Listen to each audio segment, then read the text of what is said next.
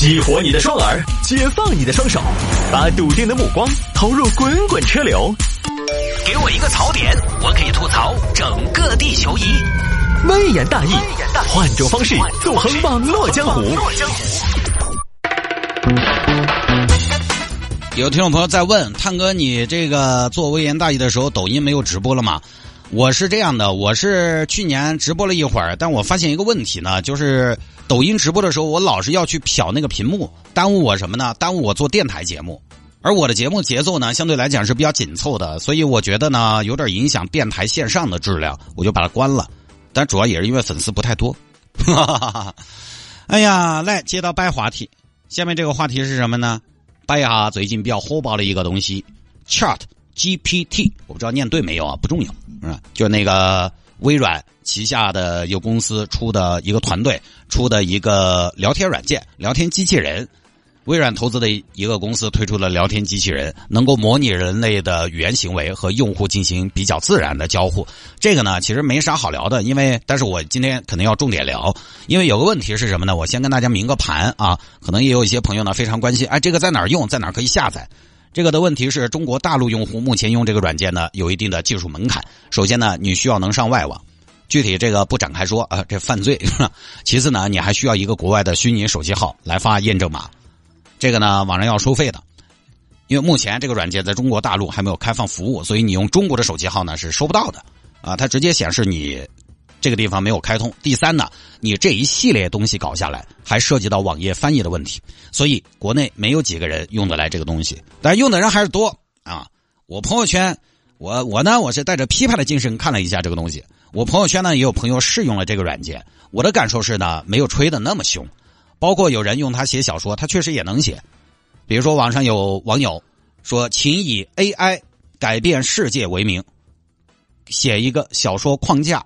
他马上给你一个故事背景，故事发生在未来，人类已经开发出了许多由人工智能技术驱动的高科技产品，并且这些产品已经深刻的改变了人类的生活方式。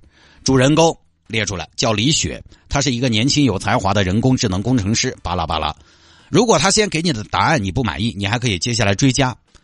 我觉得这个框架没写完吧？对不起，我以为写完了。为了补充完整故事情节，我再增加一些内容，又开始巴拉巴拉巴拉巴拉编。他有记忆能力，而且能补充。他有连续的能力。非要说的话呢，厉害也厉害。但是我觉得他厉害在效率和算法。要个性化的东西啊，他目前还比较难。他可以写一篇工整的文章，但是思想在哪儿？你其实呢看不太出来。他创作出来的东西是流水线的产品，而且还有一些比较基本的错误，他也做不到。当然，有可能是我的问题。比如说，今天有听众在这个。应用上边输入“城市之音”的谢探有多红？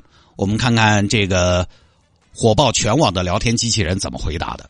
他的回答是：很难评价一个人的红程度，但是可以说谢探是一位受欢迎的人物，有很多人喜欢他的作品和他的表现。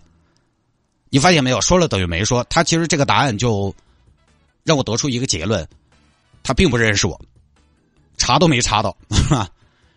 后来我们这位听众追加。你说他的作品和他的表现有很多人喜欢，那么他有什么作品和表现呢？这边这个应用又说了，谢探是中国的一位著名的艺人，哈哈哈看到这儿还是很开心。他是电视节目《城市之音》的主持人，在该节目中他表现出色，受到了观众的喜爱。此外，他还参演了许多电影和电视剧，并在这些作品中表现出色。从这儿开始就跑偏了啊！我们听众又说他是电台主持人，不是电视节目主持人。对不起，我犯了一个错误。谢探是一位电台主持人，他主持着电台节目《城市之音》，那不是叫微言大义吗？谢谢您纠正我的错误。你都弄错了。后来我们听众又留言，你都弄错了，说明他也不怎么红吧？对不起，我犯了错误，说明红程度并不是一个简单的问题，而是有很多因素决定的。在某些圈子和地区，谢探可能非常受欢迎和知名；而在其他圈子和地区，他的知名度可能不高。就这个让我对这个应用喜欢不起来，你知道吗？连我都不认识，算什么人工智能？算什么聊天机器人？天都不会聊。但他最后那一段哈，他实际上是讨了个巧。就反正有人问我的，反正我不认识，我也查不到，我查不到怎么办呢？我就把这个话呢说的你挑不出来什么毛病。所以我刚才说呢，这个东西呢，它厉害也厉害，但是呢，你要说它实际对我们生活有什么用，我不太行。我看我朋友用这个 Chat GPT 写的一篇文章，基本上可以这么说，就是全是正确的废话。他对于有标准答案的东西呢比较擅长，可以量化的东西呢比较擅长。对于没有标准答案的编出来，他不一定让你满意。所以这个东西呢，它始终还是个工具。你比如有网友说向他提问，你给我背诵一下《观沧海》，最后他自己即兴编了一首《观沧海》：沧海月明珠有泪，蓝田日暖玉生烟。更尽无声深夜游，唯有梦中人知我心。长河渐落晓星沉，万里送行白云深。明明你让他背，他诗兴大发给你传了一首，传的好不好？其实你刚才听我念，你发现拼凑感特别强，有些就是整句整句、两句两句的搬出来拼上去的。这个水平拿到微言大义呢，写一下打油诗顺口溜可以，要成名成家，替代大师就难，因为你只能梳理现有的东西。创造力、想象力这个东西呢，在他的身上还看不到，而且他对事物的理解倾向于标准化、模式化、脸谱化。我们一个朋友嘛，最近也是玩这个东西，让 Chat GPT 写一篇作文，讲家人之间的互相帮助、互相扶持的温暖故事，帮自己儿子写一篇。这个这个应用写出来就是，他的父亲是一位农民，但这个孩子的父亲明明是个电视台主持人啊。第一遍写完之后呢，朋友再提要求，字数太少，加点吧，一千字左右。他又开始添，字数不够，角色来凑。第二次呢，增加了爷爷，他爷爷呢是一位退休的农民。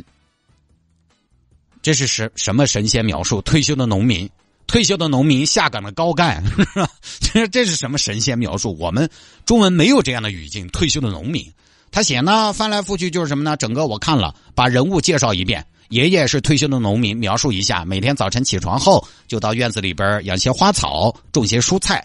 哎，这个倒是蛮蛮中国的啊。奶奶呢是一位热心的妇女，每天做饭都会先把自己的菜园里采些新鲜的蔬菜。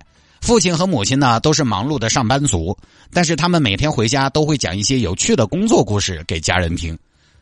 但凡在国内上过班的你也知道，上完班回去话都不想说了，你还还有趣的工作故事。工作就没有那么多有趣的，是不是？然后兄弟姐妹是一对学生，他们每天学习的很好，为家庭的未来做着准备。上班族的家庭有什么未来需要准备的？准备打工啊！人物介绍完，哎，我跟你说，五百字没了，写出来就是流水账。最后呢，当然他也不忘升华一下，这点还是很厉害。爷爷告诉孩子们，他们是新中国成立后的一代人，因此应该珍惜自己的生活，为国家的为。写到为国家的为就没有没有来了，就没写了。于是我朋友再一次追加，没写完呢。软件又写了一篇，从八十年代末开始，李太太的家庭生活开始发生变化，另起了一个故事。就你让这个软件这个应用来帮你们家孩子写作文，你都不知道选哪篇。是后来我朋友又要求加上主人公的名字，故事背景放在成都，才真实嘛。啊，背景放在成都，男主角就叫某某某，用的他儿子的小名。这边又来了，某某某是一位来自成都的年轻人。某某某的父亲每天早晨五点就要起床去工厂工作。最后结尾，某某某的父母在工作的过程中因为生病而去世。某某某非常伤心，但他也知道他要继续努力工作，因为这是对父母的最好回报。父母就是努力工作生病去世的。他还要继续努力工作呀！啊，我们朋友当时气惨了，编不下去了，干脆干脆编死爸妈，这是啊，解决不了问题，咱就解决提出问题的人。所以你从这个范文，你看得出来一个问题：这篇文章的主题呢，要求是要求温暖，要反映家人之间互相帮助、互相扶持。但你看他这个 Chat GPT，他对家人之间互相帮助、互相扶持的理解，实际上就只能停留在辛苦工作。就只停留在生活艰苦，反正不是父母双亡，就是凌晨五点就得上班，要么就是退休的农民，他就只能停留在这些表面身份上。他对于帮助、扶持的描述都是写车轱辘话，用各种各样的形容词，没有具体事件。他可以夸李太太勤劳、诚实、忠诚，说李太太是勤劳、诚实、忠诚的母亲，但是哪儿勤劳，他不知道。但是这个故事本身呢，它毕竟是英文翻译成中文的，它有一个机翻的过程，对流畅性和准确性呢有影响。现在机翻也很难做到信达雅，但是大致的内容看得出来十分之苍白。所以这个东西呢，它就适合标准化的东西，适合城市化、模块化的东西。我最近也关注了一个做商标的小程序，无意刷到那个小程序咋说呢？就是他做做图啊、logo 啊什么的，好像还可以，做也做得出来。如果你完全不会设计，完全不会做图，他肯定比你自己搞得好。但是呢，你要出彩，他也是不行的。他有海量的图库、图标，但是如何组合，如何组合能够凸显你的理念，它就不行。它也可以分类啊，你是要做一个什么行业的商标，是科技还是文旅，它也会分类。但是呢，它每一个分类，它有固定的城市。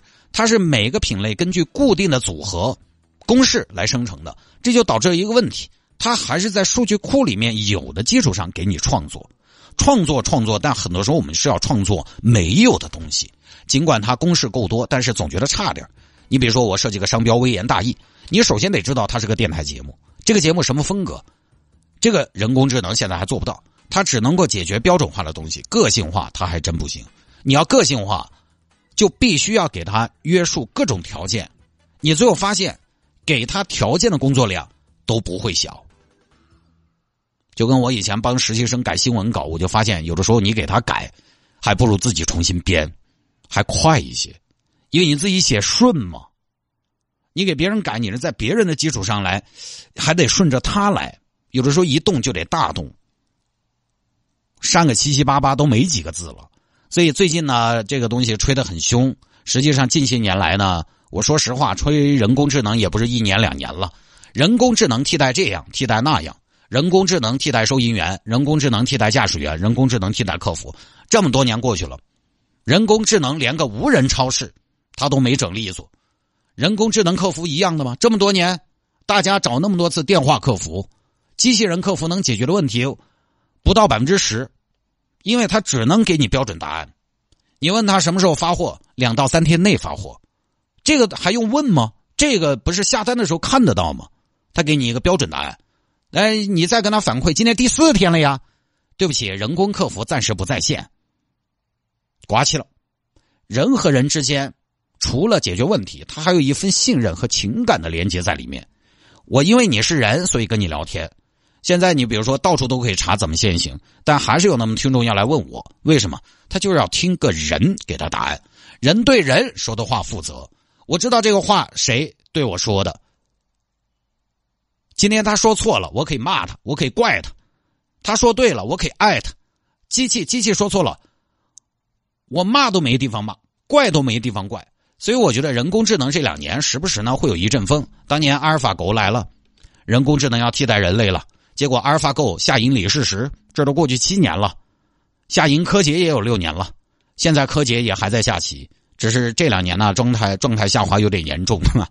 阿里的无人超市项目，距今也有五六年了。当年来的时候，风生水起的那一年，我们在节目当中也分享过，当时也是人工智能要替代收银员了。我看了一下，红旗超市的娘娘西也都还在。这两年呢，人工智能热潮。时不时就来一次，时不时来一次，轰轰烈烈的来，悄悄咪咪的走。那我觉得这个 Chat GPT 呢，也跟可能前两年是不是元宇宙啊什么的一样，火一年，然后慢慢的归于沉寂。当然，我不是说反对技术，不是说瞧不上人家啊，不至于。我反对不反对也没什么用，技术始终也在发展，而且技术的发展它本来也不是一蹴而就的嘛。可能有时候改变只需要一小下，但是前面的铺垫呢，它会很长，这也没有问题。但至少现阶段这个时间节点，人工智能技术对我们生活的帮助和影响，我觉得并不会特别大。在相当长的时间内，它的改变也是相对缓慢的。这个就跟车联网一样，车联网、车路协同提了好些年了，倒回去几年，我们觉得它是天方夜谭。确实，我们也很难想象它的使用场景。但是我慢慢的可以看到它在进进步。常常用导航的朋友，我不知道大家发现没有？去年开始，我的手机高德导航上出现了一个新功能，就是信号灯倒计时。部分地方路口的红绿灯，在导航上它可以倒计时，你大概知道绿灯什么时候到。当然它有误差，哎，但是它进步了。但是这个进步所带来的单一功能，实际上并不能极大的改善我们的出行，甚至感觉不到它有什么用。但是配合辅助驾驶的发展，配合车路协同、基础设施建设，方方面面一点一滴的进步完善，它就系统了。那个时候对生活的改变就大了。所以我说，Chat GPT 呢也没那么神，是基于现阶段我们的应用来说，长远的事情其实也说不清楚，就不多说了。不过呢，最后提醒一下大家，现在呢，因为这个 Chat GPT 非常的热，所以呢，也有很多蹭流量、蹭热度的。你现在通过微信搜索出来的所有的什么 Chat GPT 中国版，什么基于这个东西的人工智能写作 GPT 回答、问答，全是歪的。凡是伴随着 Chat GPT 诞生的小程序、公众号、应用，你现在在国内不用科学上网技术手段就能使用的，都是歪的。它就是蹭热点，然后干嘛呢？收钱。你以为你提问题免费提吗？要给钱的。我今天加了一个所谓的 GPT 问答公众号，logo 做的挺像那么回事点进去试玩，结果文墨呢给我一个微信二维码，让我扫码试玩。我扫开一个一看，是一个个人微信号。这个个人微信号签名是“伊人如梦”，我这一看是什么东西？一点科技感都没有吗？我就想，我家里有没有可能我提问是“伊人如梦”在答？